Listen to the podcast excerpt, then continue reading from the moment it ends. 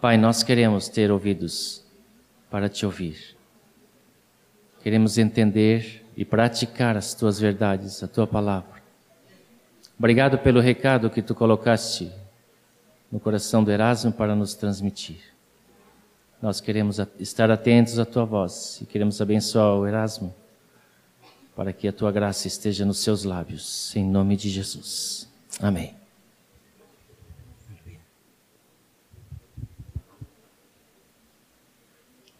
Irmãos, esta madrugada eu estava orando e o Senhor me fez lembrar, bem claramente,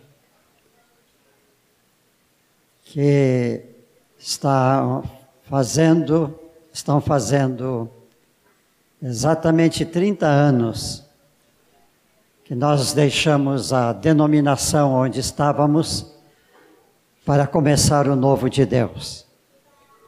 A renovação começou três anos antes, e três anos antes nós ficamos na denominação pensando que o Senhor iria fazer a obra em toda aquela denominação. Mas o Senhor tinha algo maior, como ele me falou naquela ocasião. Quando ele me disse, na minha indecisão se eu deveria ficar ou sair da denominação, ele disse: a obra que eu estou fazendo não cabe nessa denominação. A denominação poderia caber nela. Nós saímos e o primeiro lugar que tivemos reuniões foi no Colégio Batista, ali na Cristóvão Colombo. E isto em 1976. Neste mês agora nós estávamos entrando no tabernáculo onde nós ficamos por alguns anos, um tabernáculo cedido pelo pastor Alcides de Souza que havia ali a sua congregação. Eu queria trazer esta igreja para que nós tivéssemos no nosso coração uma gratidão muito grande a Deus. Porque Deus fez, está fazendo e vai fazer com esta obra aqui algo muito importante nesta cidade. Amém? Eu me alegro. Naquela época, eu deveria ter os meus 50 e alguns anos, e hoje aos 75, ainda posso ser usado pelo Senhor. E o Senhor tem me dado uma palavra que eu quero transmitir aos irmãos de todo o meu coração. E essa palavra vem a mim, e eu transmito aos irmãos, tendo por base o que Paulo escreveu na carta aos Efésios, no capítulo 4.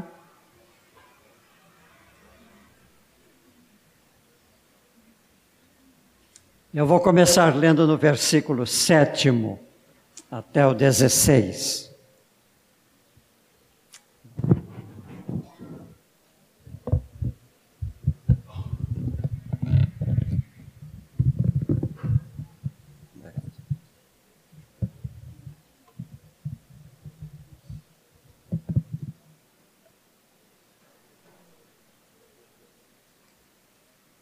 Paulo escreve, Efésios 4, 7 em diante. E a graça foi concedida a cada um de nós, segundo a proporção do dom de Cristo. Irmãos, se nós parássemos aqui, nós tínhamos grandes coisas a comentar, porque esse versículo é muito rico. Eu queria sublinhar que a graça foi concedida a cada um de nós. Se algum irmão aqui não acha que a graça chegou até ele, apropie-se, porque a graça foi dada a cada um de nós que temos o Senhor Jesus Cristo como nosso Senhor e Salvador. A salvação é a maior graça que Deus nos tem dado. Amém? Quando ele subiu às alturas, se refere à sua ressurreição e depois à sua ascensão. Quando ele subiu às alturas, levou cativo o cativeiro e concedeu dons aos homens. Se algum irmão não sabe ou tem dúvida sobre o que é este cativeiro, que Jesus levou consigo, eu quero dar uma rápida noção. Os irmãos sabem que a salvação que Jesus Cristo trouxe não foi para os homens da sua época e para o futuro. Era a resposta de Deus a uma promessa que ele fez aos israelitas. O Antigo Testamento sempre falou no Messias que viria. Esse Messias é Jesus Cristo. E quando Jesus Cristo veio, ele desceu aqueles que estavam em um lugar que a palavra chama de cativeiro os espíritos dos antepassados, desde Abraão, Isaac e Jacó, e seguintes, que creram em Deus e creram que Ele mandaria um Salvador, estavam aguardando a libertação para irem com o Senhor Jesus Cristo ao paraíso. Então ele subiu às alturas levando estes. Eles os convocou agora para que colocassem a sua fé na sua pessoa, para serem reunidos à família de Deus. Ora, o que quer dizer subiu, senão que também havia descido às regiões inferiores da terra. Isso não significa inferno, porque o inferno já foi preparado para o demônio e a todas as suas hostes. O inferno ainda não foi aberto para receber ninguém, um dia será. Então, Jesus desceu aos infernos para os infernos não, para as regiões abaixo e as regiões acima para encher todas as coisas. Isto é, a soberania de Jesus está sobre tudo. Não há lugar em todos os espaços que Jesus não seja Senhor. Glória a Deus por isto. E quando Jesus subiu aos céus, ele mesmo, não outro, mas ele mesmo concedeu uns para apóstolos, outros para profetas, outros para evangelistas, outros para pastores e mestres, com vista ao aperfeiçoamento dos santos Deus levantou um ministério aqui de diferentes formas que tem um único objetivo: o aperfeiçoamento dos santos. Quem são os santos? Não é aqueles que os homens colocaram em altares, meus irmãos.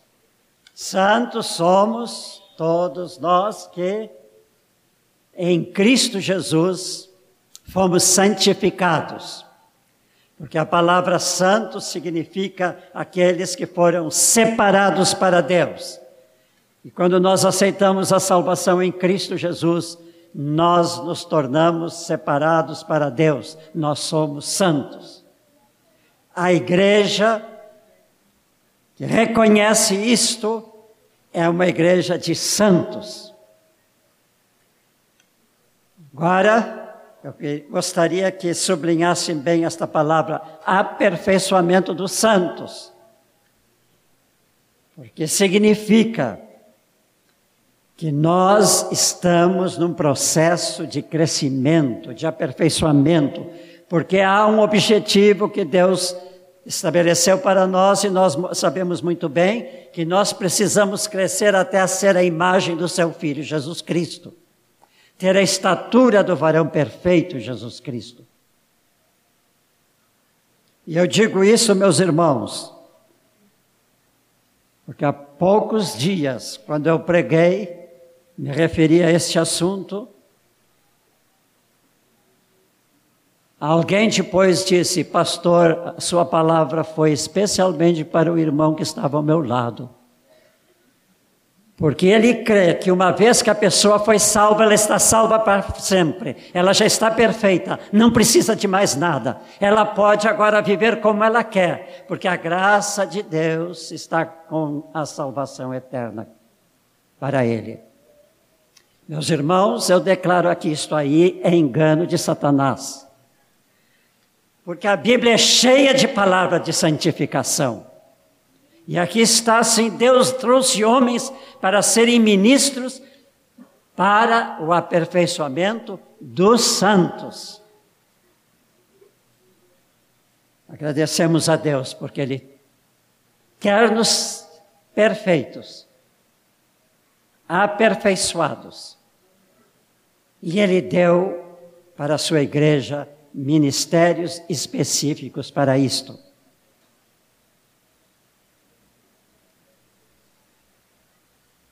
Ministérios, como segue o texto, aperfeiçoamento dos santos, para quê?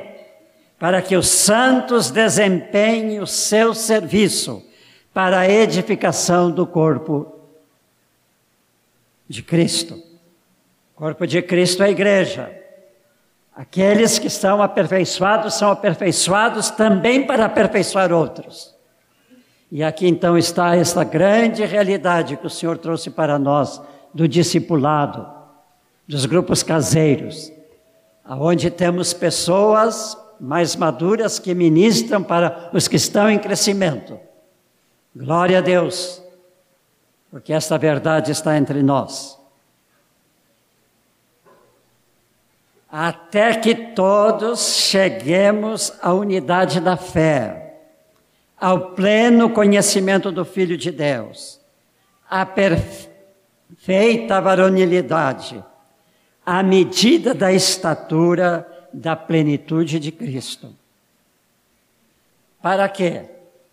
Para que não mais sejamos como meninos, agitados de um lado para outro, levados ao redor por todo vento de doutrina, pelas artimanhas dos homens, pela astúcia com que induzem ao erro, mas para que nós sigamos a verdade em amor, cresçamos em tudo naquele que é a cabeça, Cristo, do qual todo o corpo, a igreja, bem ajustado, consolidado pelos auxílio de toda a junta, segundo a justa cooperação de cada parte efetue o seu próprio aumento para a edificação de si mesmo em amor. Aleluia. Lido esse texto, eu quero sublinhar esta palavra, aperfeiçoamento. Saibam, meus irmãos, que o aperfeiçoamento dos santos é uma contínua e persistente aspiração que está no coração de Deus. Muitas passagens do Novo Testamento se referem a este fato. Deus quer uma família perfeita com Ele na eternidade. E Ele sabe que essa família tem que ser formada na terra. Por isso o Novo Testamento é, é insistente neste assunto. Eu gostaria de, entre muitos textos, trazer um, está na carta aos Romanos 8, 29, que corrobora diretamente para esse ensino. Ele diz: também Deus os predestinou, os santos, os remidos, para serem conformes à imagem do seu filho, a fim de que ele seja primogênito em muitos irmãos, entre muitos irmãos. Este fato está no coração de Deus. Ele não quer filhos segundo este ou aquele modo com que outras pessoas ensinam. Ele quer filhos debaixo de um padrão que ele estabeleceu, a semelhança do seu filho Jesus Cristo.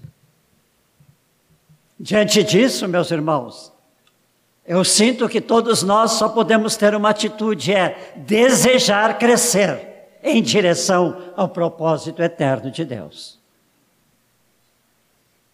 Agora eu creio que eu estou nesta manhã falando a muitos irmãos que estão caminhando nessa direção. E aleluia, glória a Deus por isto.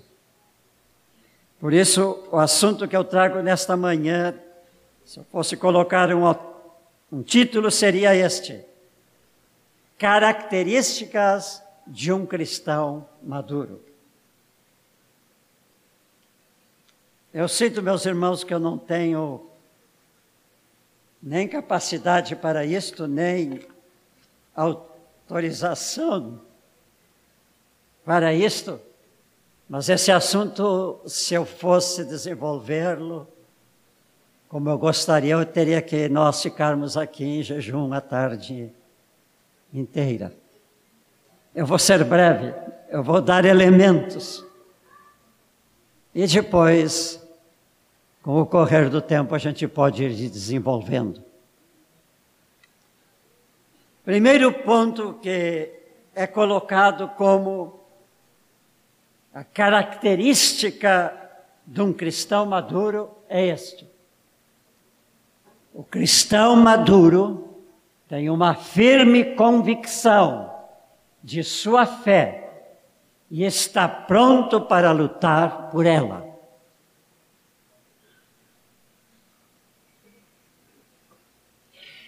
O apóstolo Paulo, que provavelmente nós consideramos como o homem mais maduro da sua época nas questões da fé cristã e da vida espiritual. Porque ele foi o único homem que está nos, no Novo Testamento que pode dizer assim que ele foi elevado aos céus dos céus. Ele não sabe se no corpo ou fora do corpo, mas que ele teve revelações, meus irmãos, extraordinárias. Muitas dessas revelações estão nas suas cartas, e graças a Deus que temos essas revelações. Se não tivéssemos as cartas de Paulo, muitas coisas dos evangelhos ficariam como que sem uma, um fim, sem uma continuidade. Paulo soube trazer dos céus, recebeu dos céus e trouxe para nós estas revelações. Sabem o que que Paulo disse já quase no final da sua carreira, lá em 1 Timóteo, a carta que escreveu o seu discípulo, ele diz: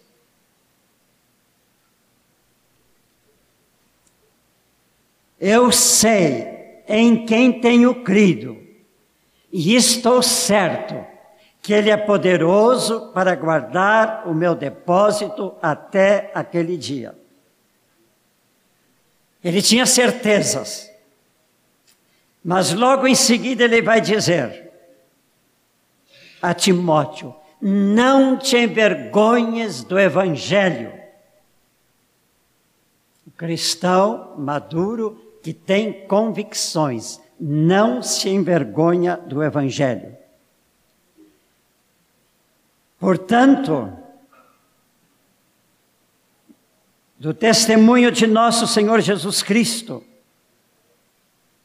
nem do seu encarcerado, que sou eu, Paulo falava da prisão.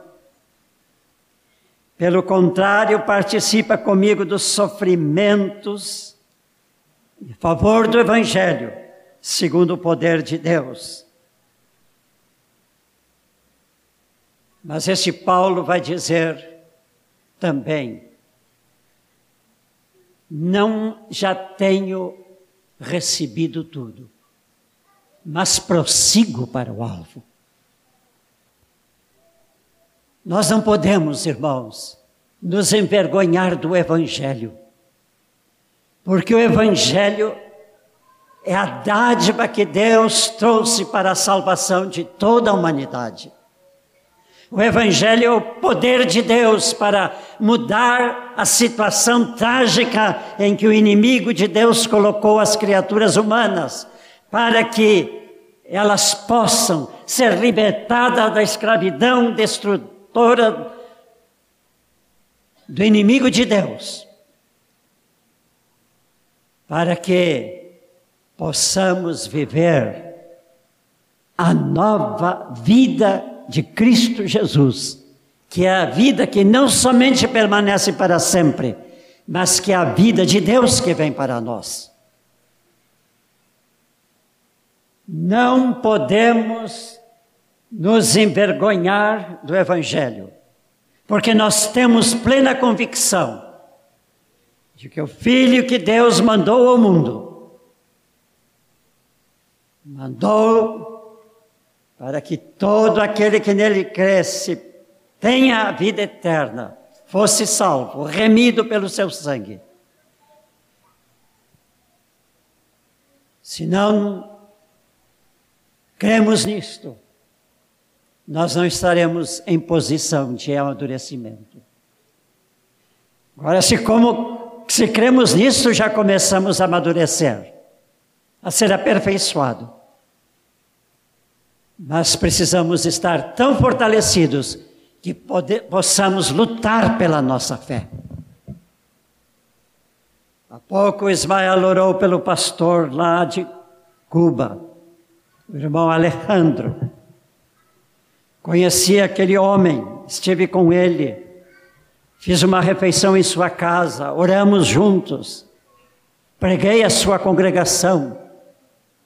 Aquele homem tem sofrido naquela ilha como ninguém mais. Por um grande período na sua vida, ele era obrigado a comparecer perante as autoridades, a polícia de Havana, para responder pelos seus atos junto com as igrejas que ele cuida. Este é um homem maduro na fé, tem plena convicção e chega perante as autoridades e diz: Eu creio. E porque crê, ele prega o Evangelho e está pronto a lutar por esta fé. Não sei, meus irmãos, o que nos reserva o futuro. Se é mais cedo ou mais tarde. Mas haverá uma hora em que, de uma forma ou de outra, nós seremos provados. E temos que ter convicções firmes e saber lutar pela nossa fé em Cristo Jesus. Os irmãos estão dispostos a isto? Então, irmãos, vamos crescer em direção ao alvo. Segunda característica: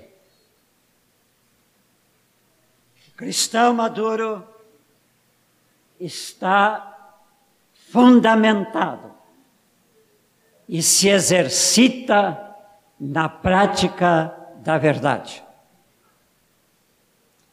Tenhamos sempre em, diante de nós, meus irmãos, que o nosso primeiro fundamento é a pessoa do Senhor Jesus Cristo. Se estamos fundamentados em Jesus Cristo, nada nos abalará. Estando fundamentados em Jesus Cristo, nós temos que nos exercitar na prática da verdade. O que é a verdade? É tudo isso que nós temos recebido da palavra de Deus, porque a palavra de Deus é a verdade de Deus para os homens. Não há outro, outra palavra não ser esta que veio de Deus. Muitos grupos religiosos de muitos lugares do mundo dizem que eles têm uma palavra revelada. A verdade de Deus foi revelada pelo Filho de Deus, está escrita na Bíblia. Fora desta palavra, e tenhamos Jesus como a palavra, não há salvação para os homens. Fundamentemos a nossa vida na palavra de Deus.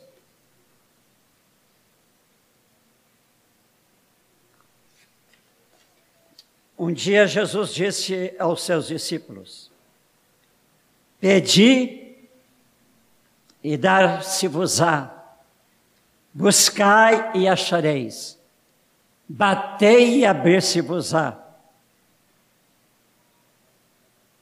Mateus 7, 7. Meus irmãos, como é fácil nós usarmos essas palavras para as coisas do dia a dia, né? Ah, eu estou com um problema físico. E o conselho que a gente dá, então, então, ora, o Senhor disse que se pedir, Ele vai dar. Bem, Ele vai dar cura, eu creio nisto. A gente pode dizer, bem, irmão, tu estás com esse problema, busca no Senhor solução, o Senhor vai dar solução. Amém, o Senhor dará solução, eu creio nisto.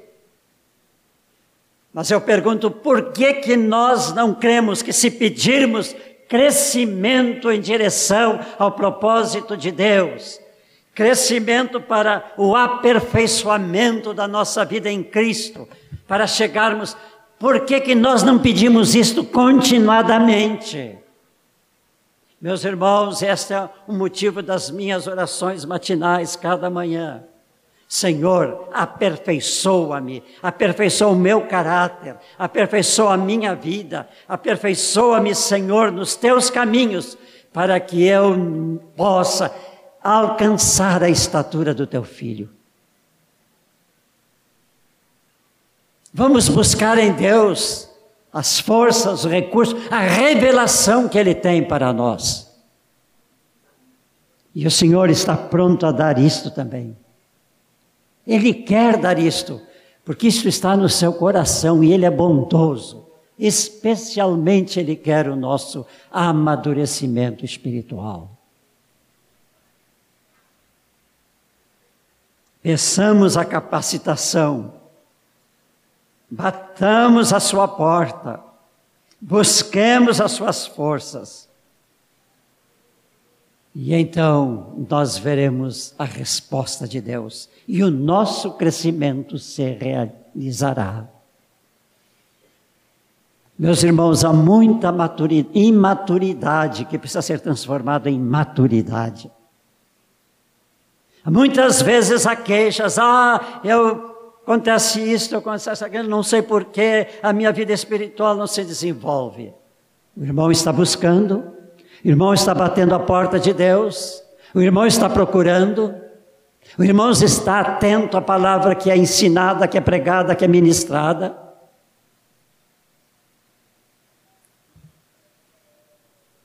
cristão maduro está fundamentado e se exercita na prática da verdade. A terceira característica o cristão maduro é aperfeiçoado pelas provações e tem o seu caráter provado nas tribulações. Meus irmãos, Tiago escreveu um dia: Meus irmãos, tende por motivo de toda alegria o passarmos por provações, sabendo que a provação da vossa fé, uma vez confirmada, produz perseverança. Ora, a perseverança deve ter uma ação completa, para que sejais perfeitos e íntegros, em nada deficientes. Como é que nós estamos provando as nossas tribulações que vêm por causa, por motivo da nossa fé. Meus irmãos, eu tenho pensado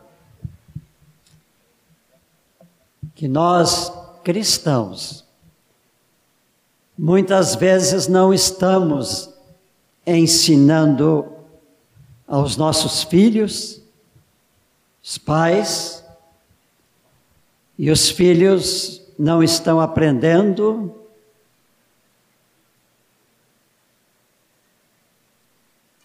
a passar por tribulação.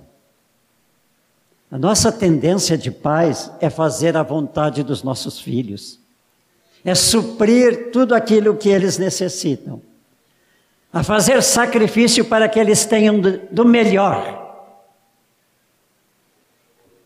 Na verdade, isto é justo, em parte. Mas nós não temos ensinado os nossos filhos a passar, como Tiago diz, as provações com alegria. Eu sei por experiência própria, meus irmãos,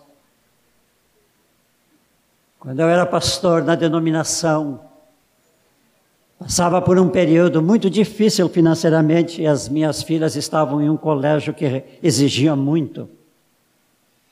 E um dia uma das filhas chegou em casa e disse: Papai, aqui tem essa lista de livros, de cadernos, de material escolar, e a professora disse que nós não levarmos amanhã tudo isto como está aqui, não podemos ficar na aula. Irmãos, se eu colocasse a minha mão no bolso, não ia achar moeda alguma.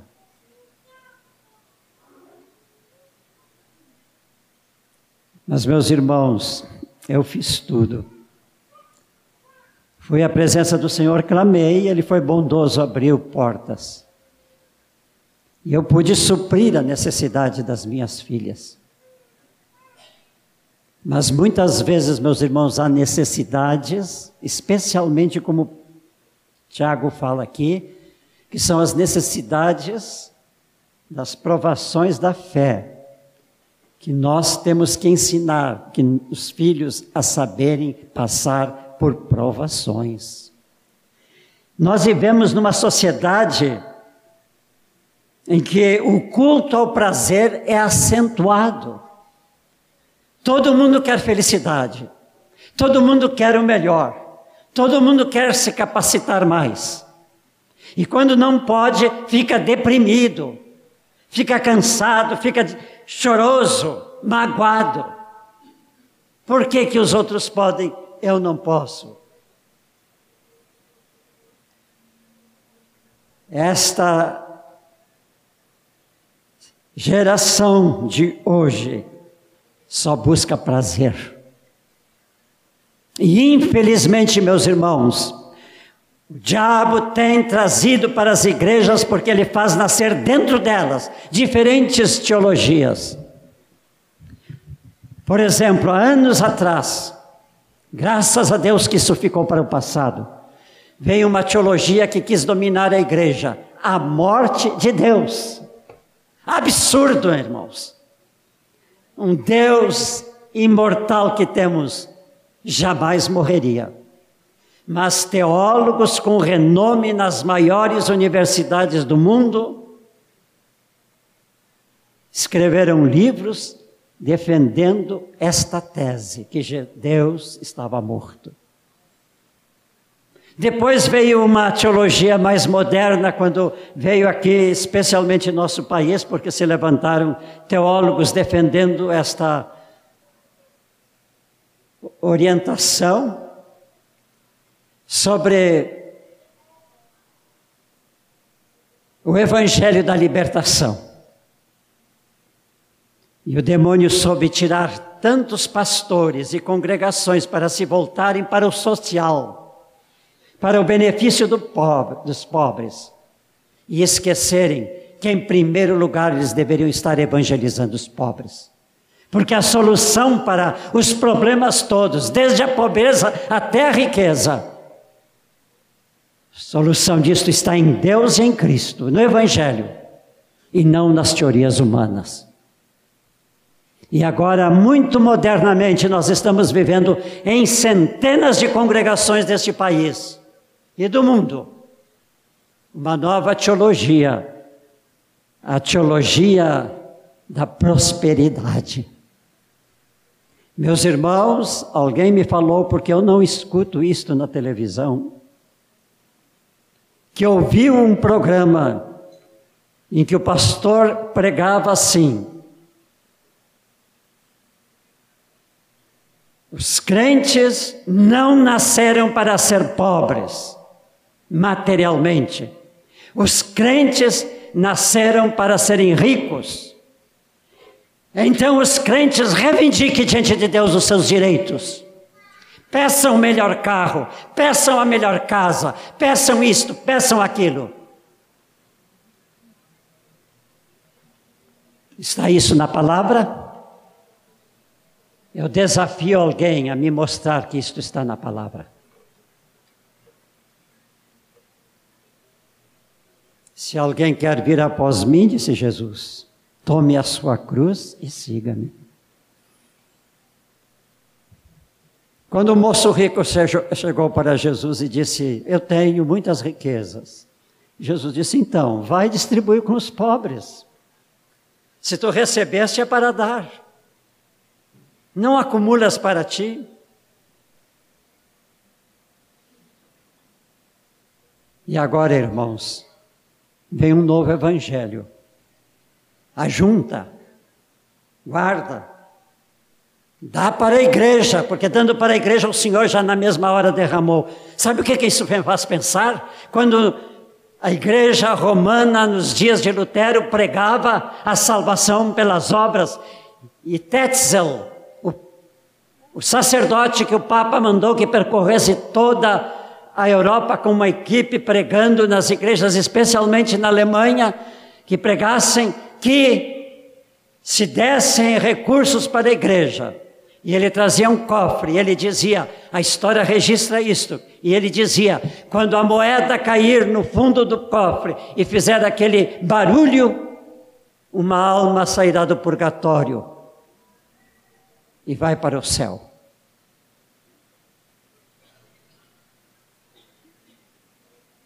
Meus irmãos, nós temos que ser cristãos maduros, aperfeiçoados pelas provações. Tiago está nos ensinando que quando vier provações, meus irmãos, nós temos que olhar com os olhos da fé, com os olhos de Deus, para as provações e ver o que é que Deus quer me ensinar com isto. O nosso querido Moisés testemunhou isso em público. Ele nos disse, e quando ele foi para o hospital sofrer aquela colocação de um aparelho para fortificar o seu coração, que foi uma ocasião em que Deus falou com ele. Deus às vezes manda as provações para poder falar conosco, meus irmãos, para que nós cresçamos em direção ao propósito. Por que, que Deus quer? Porque Ele quer que nós tenhamos um caráter aprovado nas tribulações. Em vez de choro, tenhamos oração da fé diante do Senhor. Fala-me, Deus. Mostra-me, Deus, como sair dessa situação vitorioso e em crescimento. Nós não estamos aqui para gozar o mundo, nós estamos aqui para nos preparar para o gozo eterno na pátria celestial, meus irmãos. Quarta característica. O cristão maduro tem comunhão com os irmãos na fé. E conhece o zelo que Deus tem com a unidade da igreja. Ah, meus irmãos, às vezes eu penso que muitas pessoas não sabem nada de igreja porque elas estão por qualquer coisa abandonando o seu grupo, porque qualquer coisa alguns irmãos saem para fundar a sua igreja, fazer o seu grupo, a sua congregação. Deus nos livre disto. Sejamos aqueles que estamos em crescimento maduros para não termos falta de comunhão uns com os outros. Começando por casa, meus irmãos, tenhamos mais comunhão uns com os outros. Eu temo uma coisa, eu vou ser sincero. Às vezes eu tenho medo do grupo caseiro, porque ele pode se encismar em si, isto é, se voltar para si e achar que eles têm tudo ali, que está tão bom, está tão. E os demais? Quando há uma reunião da igreja, eu sou tentado a procurar os do meu grupo e os outros. Meus irmãos, nós temos que ser uma família que a comunhão é de todos os membros, com todos, uns com os outros. É um dos pedidos do Senhor na Sua palavra naquilo que nós chamamos de. Muito obrigado, meus irmãos. Das mutuali, da mutualidade.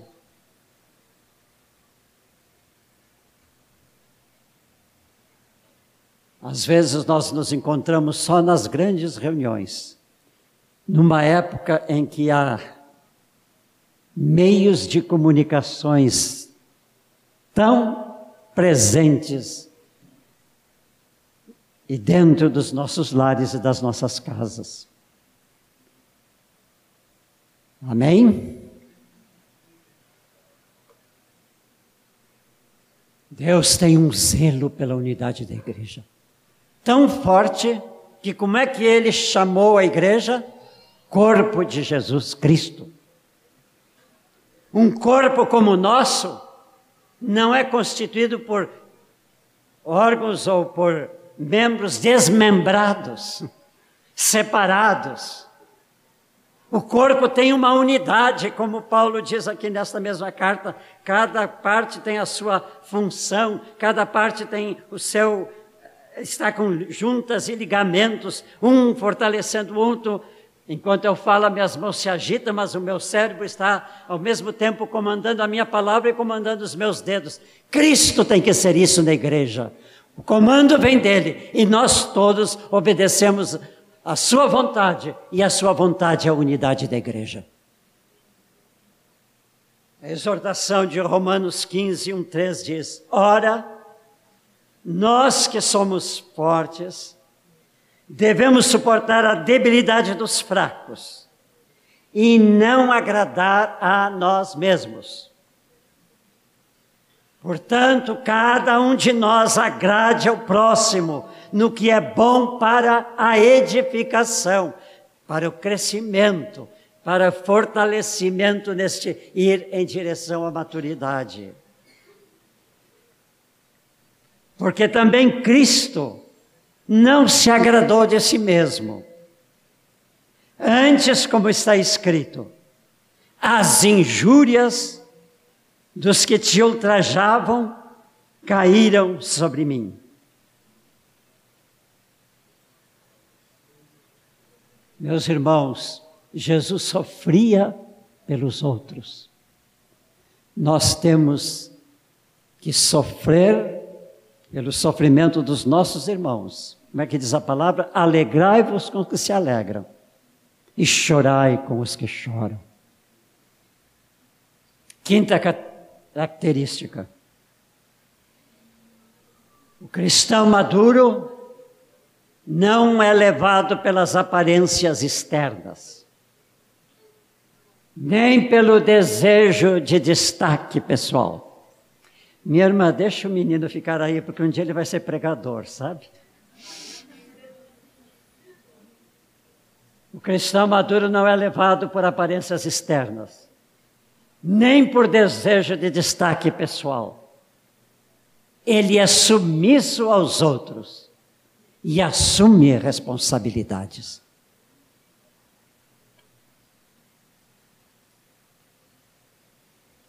O caminho do aperfeiçoamento dos santos implica submissão ao ministério e aos dons dos irmãos.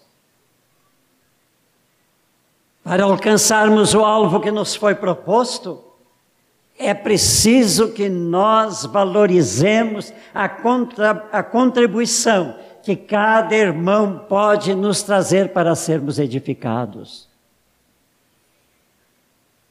Ah, meus irmãos, esses dias eu disse para um colega: eu estou precisando de um pai, porque eu também preciso ser edificado em algumas coisas na minha vida ainda.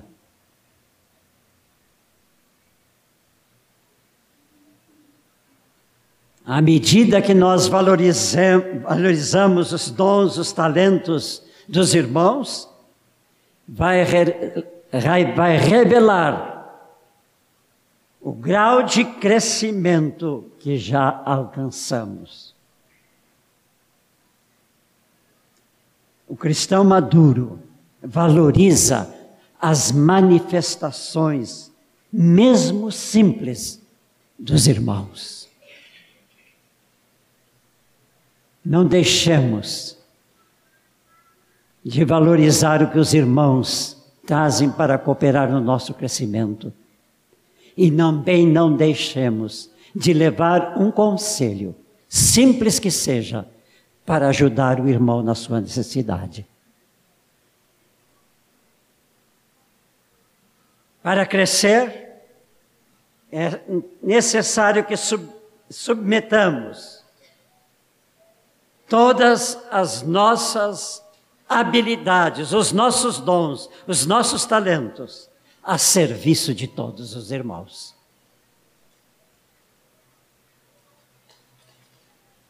A sexta característica. O cristão maduro em tudo é submisso a Deus e à sua vontade.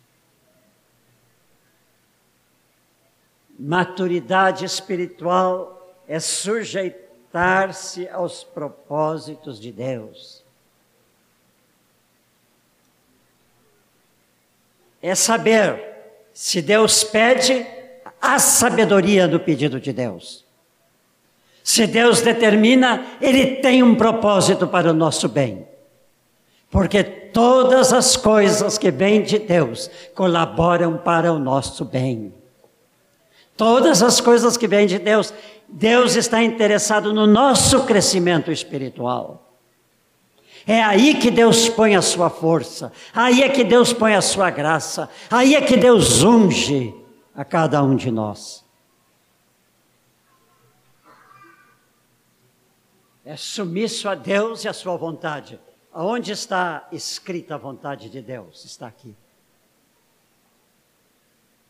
Meus irmãos, tomemos a Bíblia como o livro que vai nos dizer a, qual é a vontade de Deus para cada momento da nossa vida, para cada situação.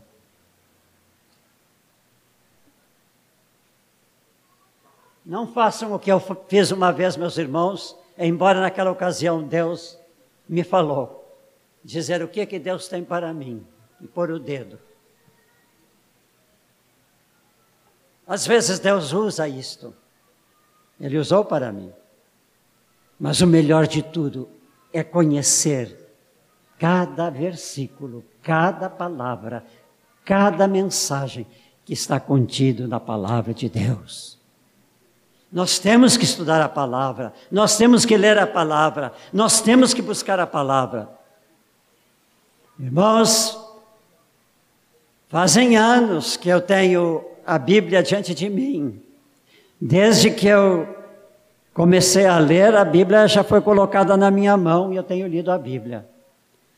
Mas o Senhor está me falando, cada dia que eu vou para a presença dEle, começo a ler a Bíblia e Ele começa a me mostrar verdades que precisam ser aplicadas à minha vida.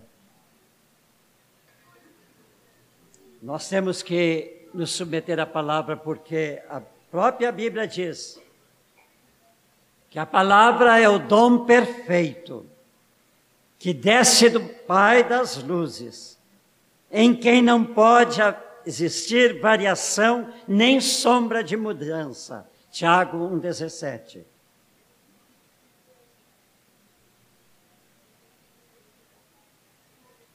Quando nós lemos a palavra, vem do Pai das luzes, aquele que tem toda a verdade, toda a iluminação, todo o conhecimento, em quem não pode haver sombra de variação. O que Deus disse está dito para sempre.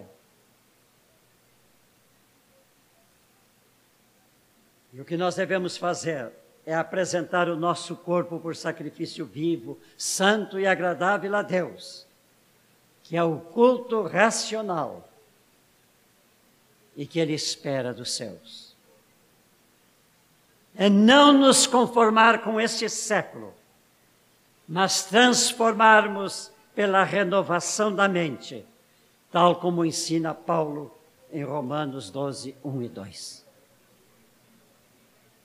A sétima característica.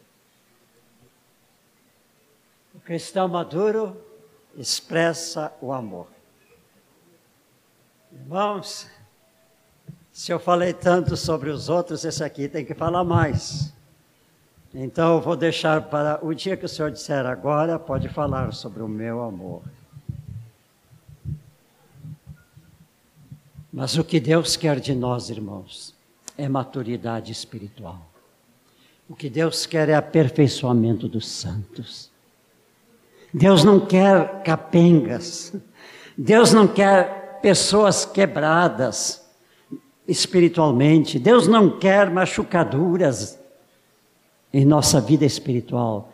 Deus quer pessoas perfeitas, como Ele é perfeito, santo como Ele é santo. Os irmãos desejam ser assim? Guardem estes característicos. Eles serão setas para indicar o caminho da perfeição. Há muitos outros. O Senhor trará quando Ele achar bem trazer para nós. Desejo que a graça e a bênção de Deus estejam com todos os irmãos. Que o Senhor vos faça maduro.